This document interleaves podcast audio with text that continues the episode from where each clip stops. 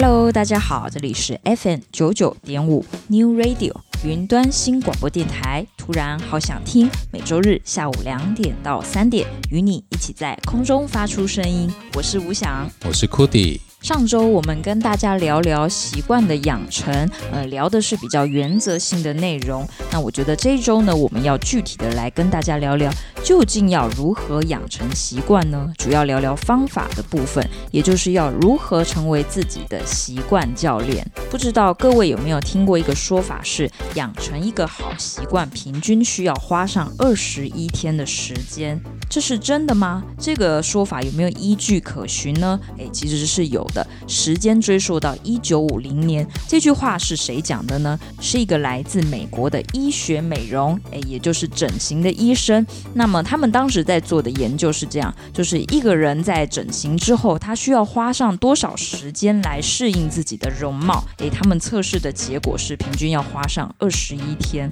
呃，那这个推算到习惯的养成准确吗？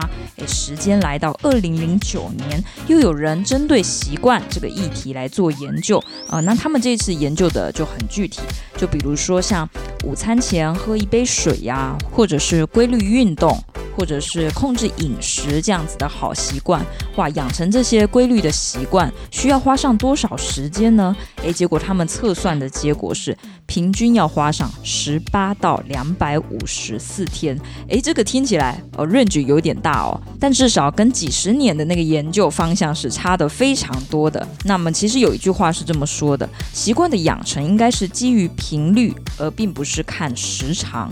嗯，这句话如果要嗯比较白话的。解读，我想起库迪曾经跟我说一句话，呃，因为呢，当时我就请教库迪说，究竟一个很忙碌的人，他应该要怎么样才能够把琴练好呢？然后库迪当时想了一下，就跟我说，他觉得练琴这件事情。呃，你一周花了一个三小时来练，跟你每一天练十五分钟的成效是很不一样的。哪一个比较有效？答案是每天练习十五分钟。呃，因为呃，你每次去增加那个练习的频率，就算练习的时间不长，但是它对于呃手感。还有你对音乐的熟悉程度，其实是会增强的，比你一周只练一次还要快很多。所以我们才会说，好习惯的养成是基于频率而非时长。我相信好习惯的养成应该是因人而异哦，并不是说每个人平均大概就是二十一天能够养成好习惯。而且周边的诱因啊这么多，呃，你要是对自己做研究的话，你应该会发现这个变因实在是太多了，怎么测都测不准。我们应该是去。排除那些可能造成你没有办法养成好习惯的障碍，所以今天我们就要跟大家来聊聊，成为自己的习惯教练应该要怎么做呢？接下来要分享的这一首歌是来自卢广仲的《一百种生活》，这是收录在他二零零八年发行的第一张专辑。从这张专辑，他就一举拿下了最佳作曲人奖以及最佳新人奖，非常的厉害。《一百种生活》，一起来欣赏。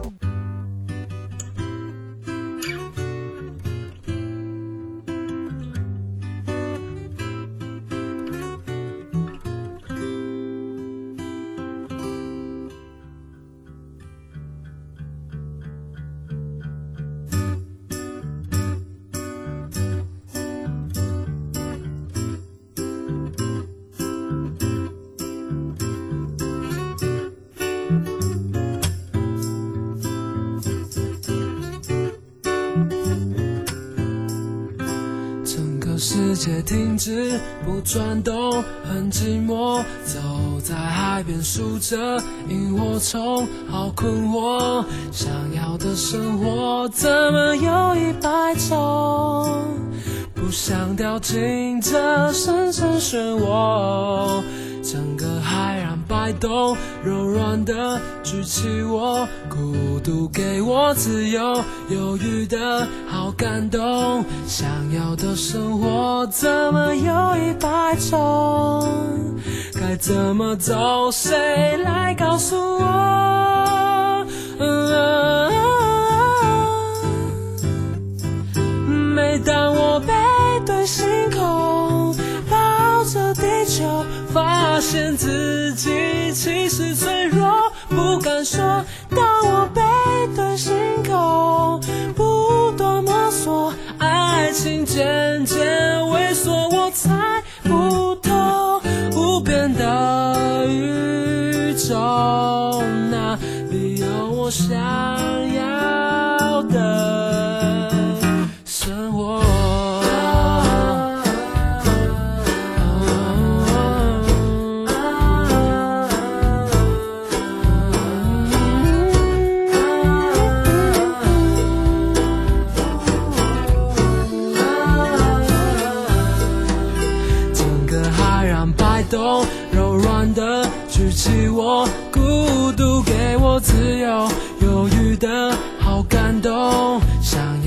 生活怎么有一百种？该怎么走？谁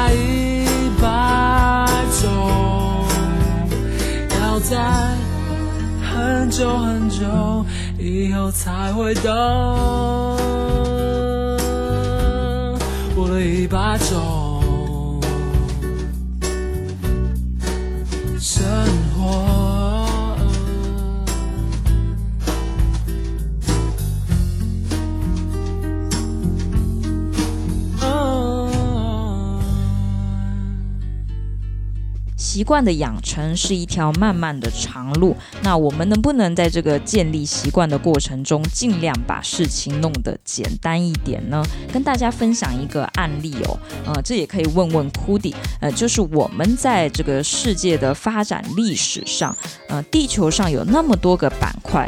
那么库迪你以你的经验来看，哪一个地方的农业的传播跟发展会是最快的？我觉得是美国诶。为什么觉得是美国？因为美国在历史上啊，好像闪过比较多的战争呢。有道理，当大家都在打架的时候，他可以躲起来，默默的好好的发展自己的产业。嗯，可能我们对这一题的答案，通常的想象都是北美洲应该是发展的还不错的状态。但是我要跟大家分享的是，就农业而言，嗯，我们看一下这个板块地图哦。其实你可以发现，嗯，美洲有分北美洲跟南美洲嘛。那这个美洲它的形状呢是比较狭长的。那我们看到，呃，非洲大陆其实也是。但是当你看到欧洲跟亚洲的，呃，那个地形的排列，你会发现它是比较横向发展的。所以我们可以大概这样子区别，呃，比较垂直发展的是美洲。还有非洲，那横向发展的是欧亚大陆。以这样子的板块概念来看的话，哪一个农业发展会比较快速呢？答案居然是欧亚大陆。为什么会是横向发展的大陆？呃，农业发展会比较比较好呢？其实你看哦，呃，比如说今天你发现了一种作物。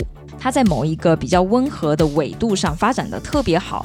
那么对于欧亚大陆这种呃横向发展的来说，呃，它把这个作物往左边、往右边来传播，其实都是没有什么问题的，因为它的纬度都是一样的嘛。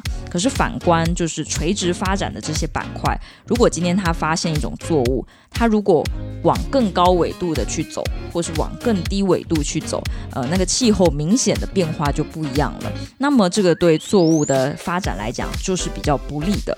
所以纵观来看，呃，农业发展、农业的传播最迅速的其实是欧亚大陆，就正是因为它的嗯横向发展纬度都是一样的。那为什么这个板块的现象可以跟习惯有关联呢？你看，当一个作物，我们就可以比喻为一个好习惯。一个好习惯，它要能够好好的、长远的发展，那么你至少要让它的环境是比较没有那么苛刻的嘛。如果南北发展，那就是对他来说比较苛刻；但是东西发展就相对的容易许多。所以我们在养成习惯要注意的一个关键是，我们要尽量让呃周边的条件是不困难的。如果你今天给自己设了一个过高的目标，你反而会因为你达不到而感到心情低落，进而呃不断不断循环的影响，你会对于建立习惯这件事越来越没信心。库迪之前在跟我分享练琴的关键，他也有提到这个。我们为什么要往这个不难的方向走啊？这个在练琴上，他讲的是选谱啊。比如说我们在练习一个乐器的时候，我们会自己找很多的歌曲来练。那么有时候呢，你为了挑战自己，或者是你听到一些很高难度的歌曲，你就会觉得，哎呀，好帅哦！我一定要把这首歌练会。这当然也是动力之一，但你也可以想见，那个练习的过程一定是痛苦又挫折的。如果说今天你的选谱可以稍微的不要把目标设得那么高，而是呃专注在你现有的实力之下，再加那么一点点的难度就好，让你更容易胜任，而进而先养成你这个练琴的习惯，再慢慢的加上难度，那么就是你整个练琴的过程可能会比你一下子就挑战高难度，然后又因挫折放弃，还要来得比较平稳。毕竟练习也是一个持久战嘛，并不是说你练会了一首多难的曲子，你就能够比别人坚持得久。那么应用到生活上，我们可以怎么举例呢？呃，比如说，我们觉得洗厕所这件事情，应该是一般人都比较没有那么喜欢做的一件家务哦。那你要怎么让自己呃有这个洗厕所的动力呢？我们可以先思考，在日常生活中有什么事情是我们每天都会做，而且跟浴室又有一点关联的。你可能会先想到上厕所，上小号或大号。诶，那这种呢，可能你每天要进去好几次，但你通常进去了也想赶快出来，但你通常进去了也想赶快出来。那这时候我们可以想到另外一个，哎，洗澡。你每天会洗澡的话，当你会拿起莲蓬头，那是不是顺便把厕所洗一下，就会变得稍微没那么困难，或者是说没那么抗拒呢？所以不妨安排在某一次的洗澡的前后来洗厕所，让你可以达成这个洗厕所的好习惯。接下来我们要分享的一首歌是来自张惠妹的《缓缓》，这首歌是由徐佳莹作曲，葛大为作词，一起来欣赏。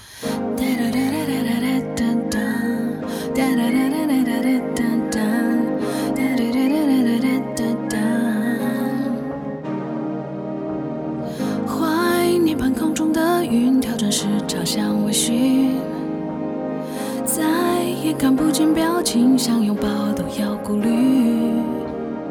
难得都待家里，跟你多久没谈心？不要只追剧，该去的快去，明天有太多说不定。火车上的你，像孩子兴奋推风进行李，我笑个不停，这画面的来不易。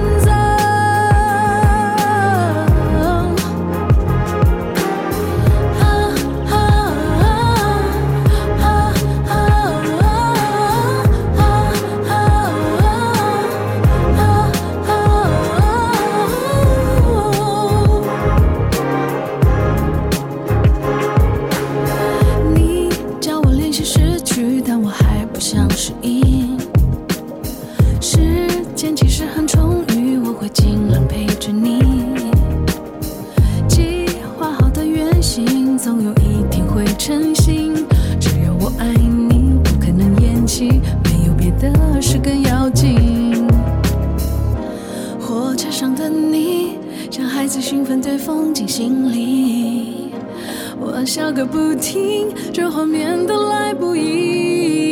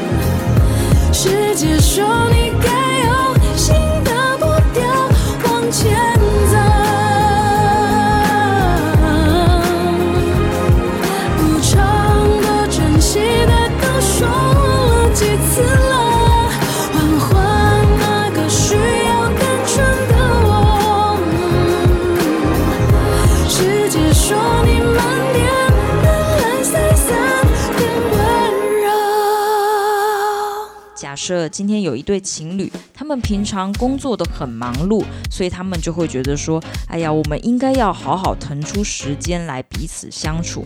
那要怎么去呃彼此去挤出这么一点空间呢？感觉平常下班已经很累了，还有需要一些独处空间嘛。但是又要维系彼此的感情，怎么办呢？是否能够用一些养成好习惯的原则，呃，来去改变现在这个比较棘手的现况呢？与其嚷嚷着跟对方生气说你怎么不留时间给我，不如我们坐下来具体一点啊、我们就比如说，你不要总是对着对方说你应该多留时间给我呀。但是这样子的讲述其实是不具体的。如果我们换个讲法，讲成我们两个应该在某一个时间、某一个地点。然后好好坐下来约会，呃，这个公式叫做，呃，你有一个时间，有一个地点，在这个地点你要做一件事，你有这样子的时间、地点、行为，这三个加在一起的话，你忽然就会感觉，哦，这件事情是已经被定在那里了。那当你把你想要养成的习惯做这个人事时地物的定位，那其实你就会比较好，或者是说比较有原则的去执行它。那我们就比如说有一个人，他总是嚷嚷着自己英文不好，哎呀，我应该要学英文。可是你光嚷着这个目标其实是没有用的，你应该要把你的这个远大的目标具体成你应该要在什么时间、什么地点。那你要来做的这个学英文的具体事件是什么？当你把它定下来，你就更有那个几率去好好的执行它。这个道理，其实我们可以下一个结论是：其实我们想要养成的习惯，我们并不是真的向往那一个习惯本身，而是我们希望这个习惯能为我们带来好结果。今天你想要学英文，你想要学的这个动作，并不是你真正想要的东西。你希望的是，呃，你学的英文这个技能之后，你能够用在职场，用在生活。还有像刚刚我们举的那个情侣的例子，呃，你并不是真的很在意那个约会的时间地点，要什么时候该做什么事，而是你希望能够增加两个人彼此相处的一个机会跟时间。所以你在意的是养成习惯后达到的这个效果，而不是习惯本身。当你厘清了你真正想要什么之后，你就不再只是那一个嚷嚷目标的人，而是你会具体的把目标应该怎么做。在哪里做，呃，要做多久时间，全部都呃记下来，而且画好在你每天、每个月有这么多的时间里面，你要安排这件事情在哪一天执行呢？接下来我们要分享的这首歌是来自范晓萱的《我要我们在一起》，这是收录在一九九九年范晓萱的第五张专辑。其实这一张专辑被说是，嗯、范晓萱这前五张专辑里面销售量最差的一张，但也就是这张专辑让他拿下了第十一届金曲奖的最佳专辑奖。这首歌是由李泉作词作曲，一起来欣赏。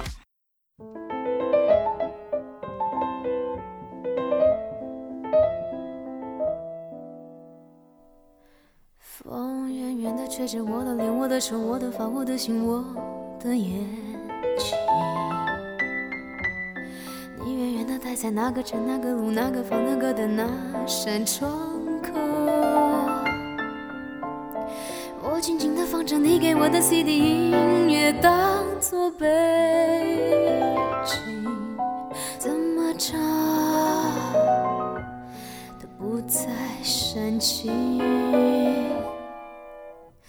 我记得你习惯闭着眼抱着我，好像我是你的脸，笑嘻嘻。我不知该如何对你笑，对你哭，张着嘴不理你，像个机器。的世界，我的日子，好像没有谁对谁发过脾气，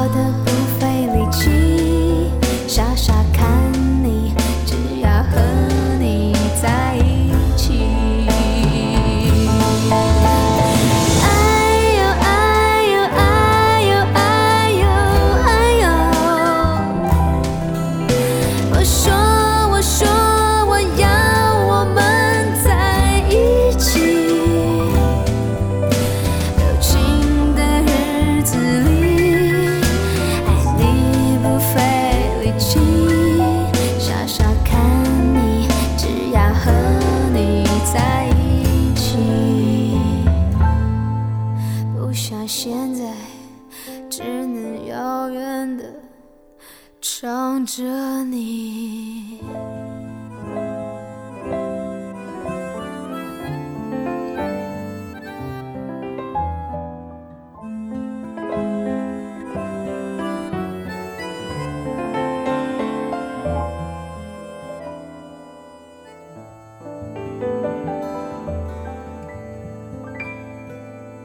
不知道各位有没有曾经去过一些音量比较大的酒吧，或者是演唱会等等的场合，然后你们可能会听到一种声音，这种声音呢，呃，它播放出来的时候，好像跟你的心脏一起在共振，而且它产生出来的声音是一个比较低频的感觉，这种声音的感觉是我们平常戴着耳机听歌，相对比较不会听到那么浓厚的这个感受哦。那么其实，嗯，这个声音是什么呢？呃，我们可以称它为一种嗯低音，或者我们可以说，那其实就是贝斯的声音。贝斯一直以来在乐队里面都是大家比较忽略的一种嗯声响跟乐器，它长得其实非常像电吉他。那为什么跟大家提到这一个呢？是因为我们接下来要分享的这一首歌是来自许哲佩的《该死的高跟鞋》。我们知道现在的流行音乐其实贝斯的角色非常的重要，它可以让整首歌在有很多呃一些比较呃突出的乐器之中，它补了一个低频进去，然后会让歌曲听起来更有厚度、更饱满。所以听久了我们就很习惯，好像现在的流行音乐补低频都是靠这个贝斯来完成。但是如果你听到许哲佩的这个该死的高跟鞋，呃，有的人可能是看 MV 哦，你可能会听到那个低频的声响跟贝斯有稍微一点点的不一样。那它这个低频的声响呢，并不是贝斯来完成的，而是以那种贝大提琴来完成。那么你们会说，所以这首歌就是以贝大提琴来取代贝斯的位置吗？其实这句话讲的有那么一点错误哦。嗯、说到贝大提琴，呃，跟这个贝斯的关系，那应该还是大提琴。先出来的这个历史呢，就可以讲到贝斯的发明，它其实是为了取代低音大提琴的。呃，讲到一九三六年的时候，呃，其实当时在这个低频的声响里面，都是以低音大提琴为主哦。可是逐渐的呢，大家觉得这个低音大提琴呢，有那么点笨重，很难携带。那么就有很多聪明的发明家，他们就开始思考说，呃，你要怎么让一个乐器能够发出低频的声音，同时它的体积不要那么的大，于是就在一九三六年，诶，有一个人他终于就发明出来了一个长相非常像吉他的东西，我们就是后来的贝斯。呃，但是到这个东西被量产出来是一九五零年，对，所以一个东西的发明，它刚开始可能就那么一两个，是逐渐通行之后，它才会被量产。我觉得这个议题很有趣哦，也许我们以后可以来开一集节目，聊聊这些乐器的发明家。可能平常我们讲到发明两个字，想到的都是发明电灯啊，嗯，发明什么洗碗机啊，发明电脑啊这些，但是乐器的发明好像比较少人探讨哈。未来我们来做一集节目，跟大家聊聊。那我们今天也算是一种穿越，我们就来听听看许哲佩的这一首流行歌，他重新用回低音大提琴来填满那一个低频的效果。这首歌叫做《该死的高跟鞋》，收录在许哲佩二零一一年奇幻精品店的专辑，这是他的第六张哦，由许哲佩作词作曲，一起来欣赏。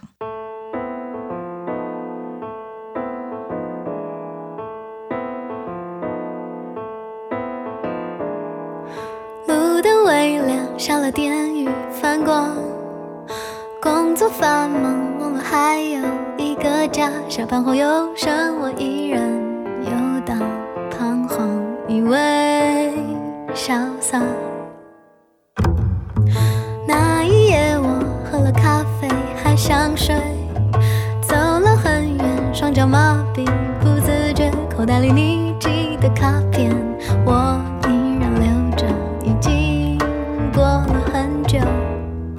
可是那高跟鞋。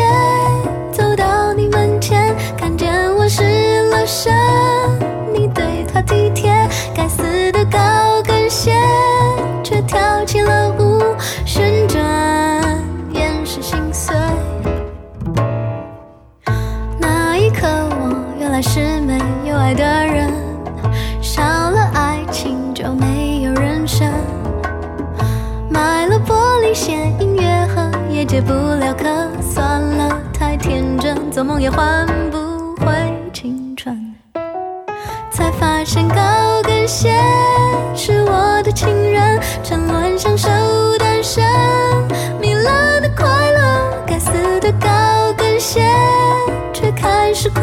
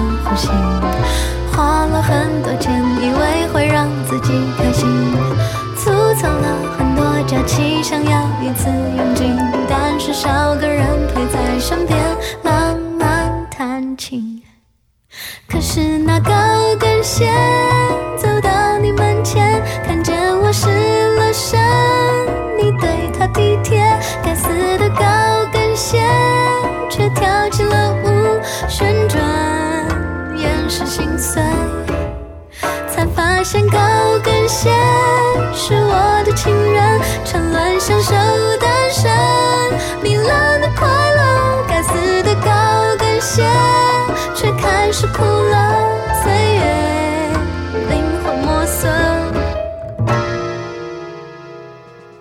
接下来要分享的这一首歌是来自蔡健雅跟 Carla Bruni 的《Photograph》，收录在二零二一年《Depart》这张专辑里面，一起来欣赏。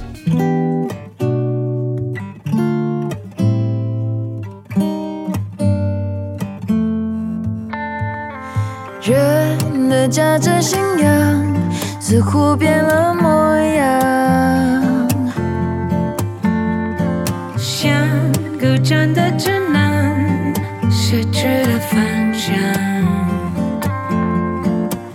Where is love? Where is God? Has he been?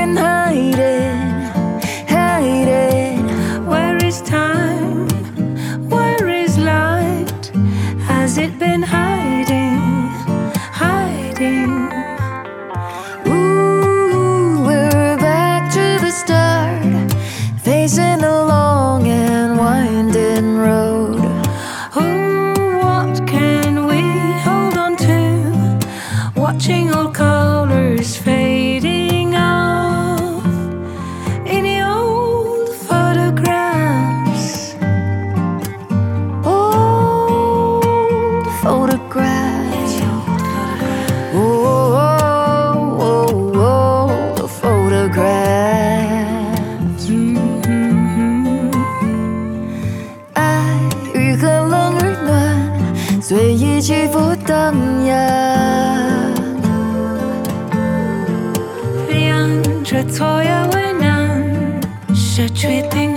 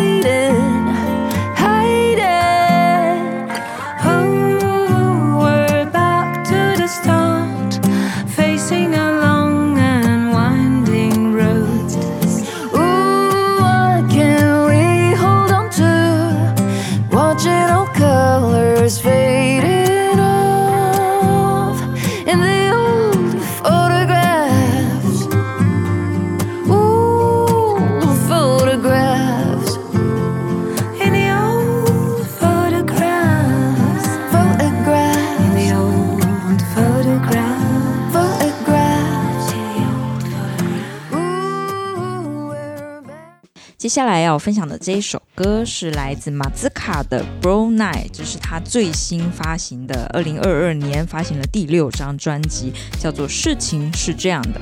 我觉得这首歌特别有趣，它很写实的描述，呃，一群男的可能在结婚以后，好难得才可以出来，大家一起聚聚啊，吃烧烤啊。那因为呃，一群男生出门在外，总是会让老婆有一点点的不放心嘛。其实最近我在观察呀，有很多的已婚的男生啊，他如果要来一个 bro night，呃，那他总是会做一些小动作来让老婆放心哦。比如说有些人他可能就是，呃，出门的时候啊，呃，见到兄弟就要先来拍一张照。然后传给老婆说：“对，我真的跟这些兄弟在一起啦，你不要担心。”或者是有的干脆就是中途让老婆打一个视讯电话，然后视讯电话，哎，你确认哦，旁边真的都是男的哦，没什么事，没有关系啊，聚一下还 OK 这样子。还有另外一个是我观察到的，也蛮有趣的。这些男生想要来个 bro night，那他要怎么让老婆觉得不要剥夺感那么重呢？他可以选择，嗯，吃晚餐的时候是跟老婆小孩一起正正经经的吃完，然后呢，这个宵夜场相对没有那么正式的餐才会跟兄弟一起去吃。所以呢，要征得老婆大人的同意，也，还是要用一点点小技巧啦。那马兹卡的这首歌呢，它比较特别，它是用福音歌曲的那种风格来呈现。呃，所谓的福音音乐呢，在过去当然是可能比较宗教性质，但是到现在它渐渐超脱了宗教。呃，如果要说福音音乐它有什么特色呢？呃，首先第一个最明显的就是它会出现多声部的和声。呃，然后讲到他们的节拍，可能是经常是用拍手或者是用脚踩踏这样子的声音来代替。因为他们早期呢，通常是没有伴奏的，都是用人声跟呃身体来呈现。那么它的那个乐句的编排，你也会听出一种呃，就是呼唤以及回应的那种效果，有点像是神在呼唤，然后呃下面的人在回应这样子的一个感觉，呃，非常可爱的一首歌。呃，这首歌叫做《Brown Night》，一起来欣赏。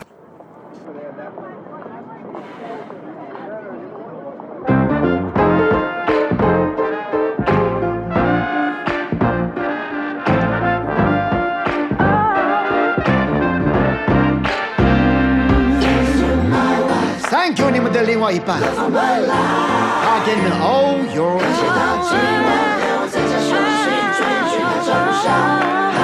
That's right，喝起来，只有肉，绝对没有蔬菜。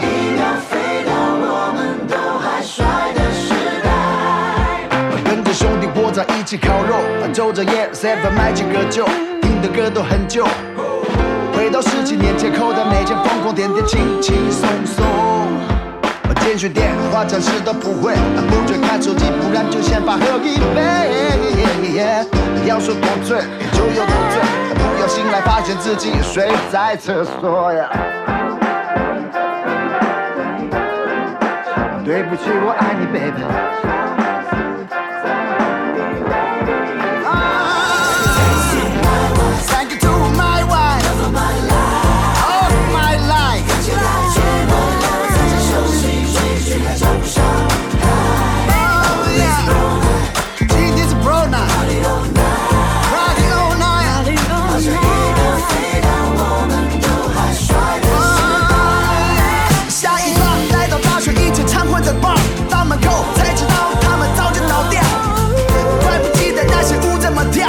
下就累得只想一边翘脚，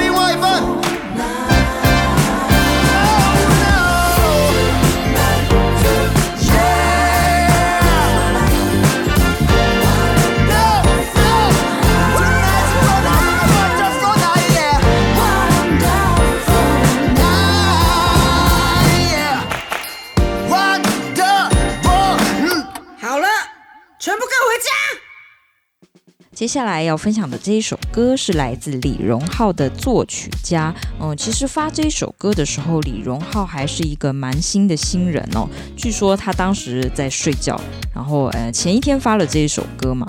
那据说一早呢，呃，就看到王菲转发了这首歌，而且还是朋友看到的，朋友就心里很着急，就马上要跟李荣浩讲说：“哇，你的歌被天后转发了，你快来看。”对，然后他在半梦半醒中，呃，听到自己的歌被王菲转发了，然后他就会觉得这一切回想起来真是如梦似幻。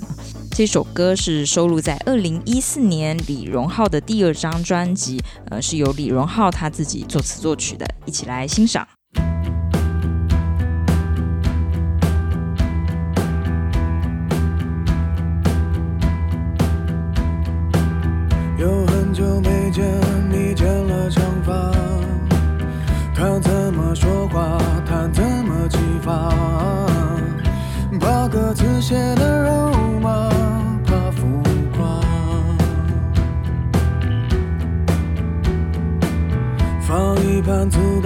七八十年代，才听了一半就悲伤起来，每一句里的感慨都是现在。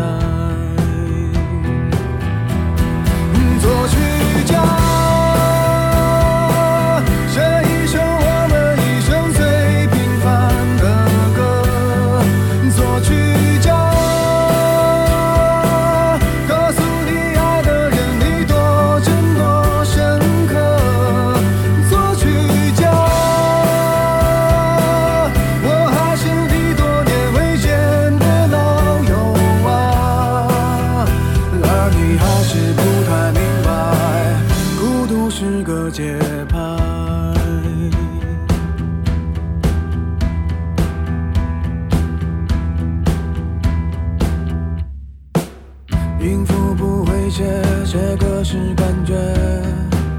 看几眼世界，多几个头衔。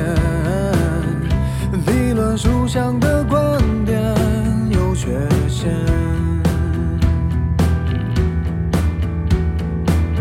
把一个奖牌说一段对白，不谈情说爱也尽量精彩。没几个人生下来不是天才。何去将。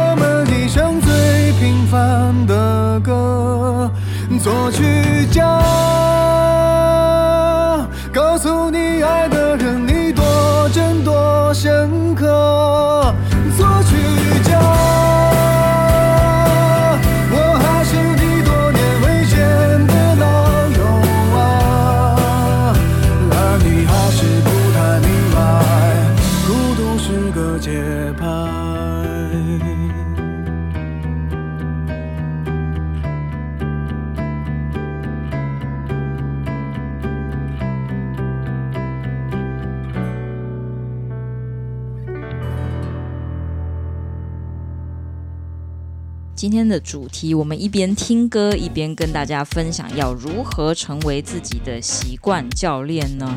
呃，今天讲到，呃，我们必须让习惯的养成过程尽量的不要这么的艰难。那么接下来再跟大家分享一个小方法，这个方法我们请大家试着绑定。诶，大家常常听到绑定这个词，可能都是。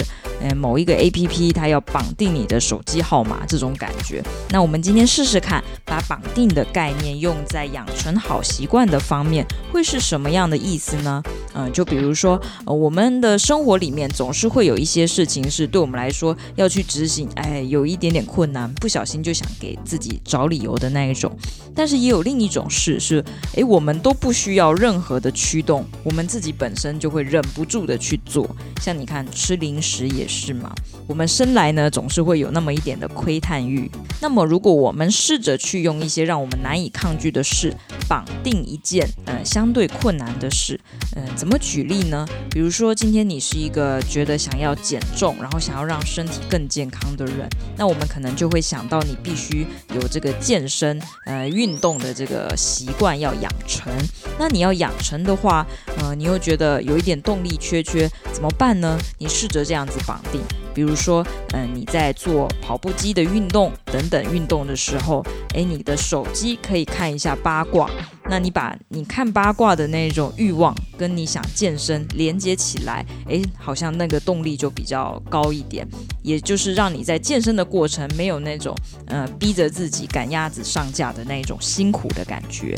那或是对有些人来说，比如说每天早上工作总是要先检查一下有没有最新的电子邮件啊。那这个检查的过程可能是有那么一点枯燥哦，怎么办呢？如果你刚好是一个诶觉得听音乐是一件很享受的事，你不妨就在这个一边检查 mail 的过程，一边听你最喜欢的音乐，那可能会让这件事情相对没那么痛苦。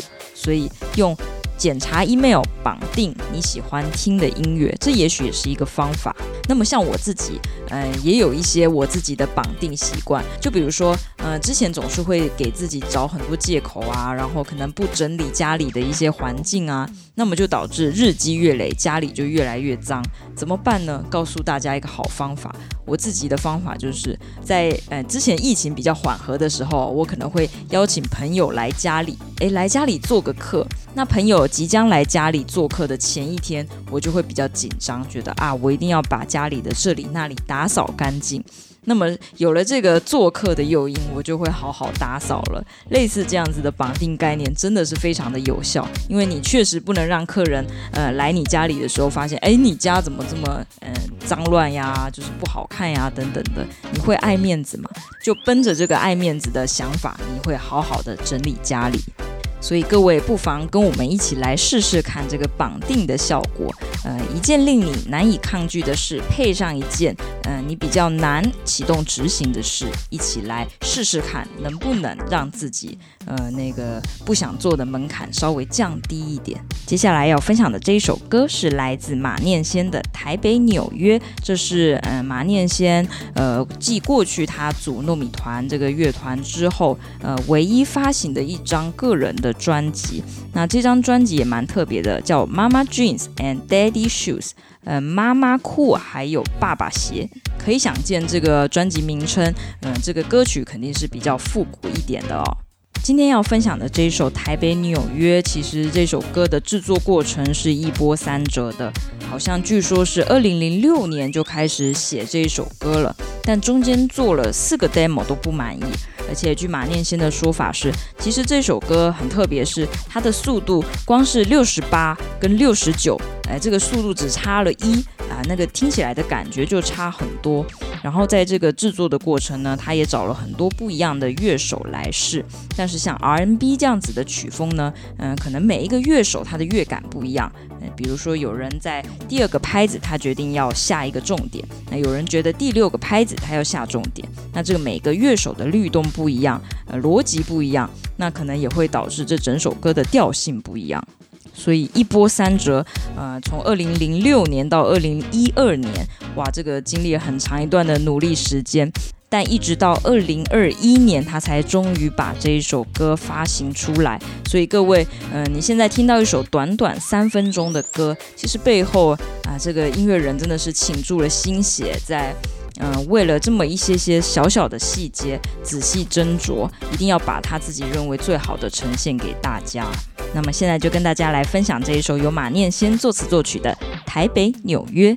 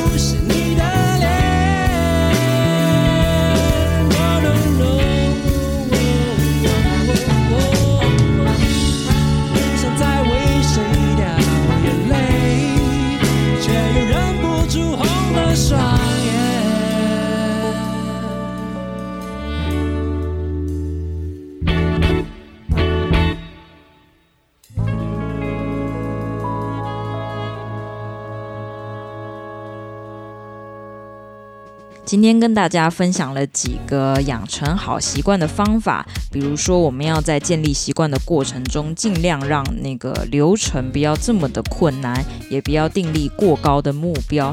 第二个就主要是要大家练习绑定看看那些对你来说很有吸引力的事情，跟那一些你比较难启动执行的事情，把它绑定在一起，看看执行力会不会变得更好。那么今天的节目呢，也到这里结束了。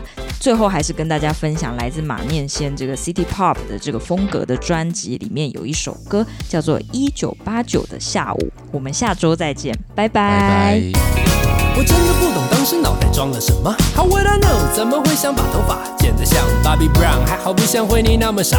我开始跟着死党瞎混，幻想变成 New Kids on the Block。大垫肩的西装，破牛仔裤，高腰高裤裆，再配上一双长筒艾迪达。你觉得我邋遢？我觉得帅到掉渣。可能是你没有注意到我嘴角上自信的胡渣。That's right。这是平行宇宙，有人在 K 书中心，有人台北到处滴滴龙。花木兰东是买骏马，西是马鞍韉。我们再多去看一部西门町买球鞋。漂浮冰咖啡八十块一杯。梦幻的搭配，浪漫的感觉，两个人面对面，一起冰淇淋，让我来喝咖啡。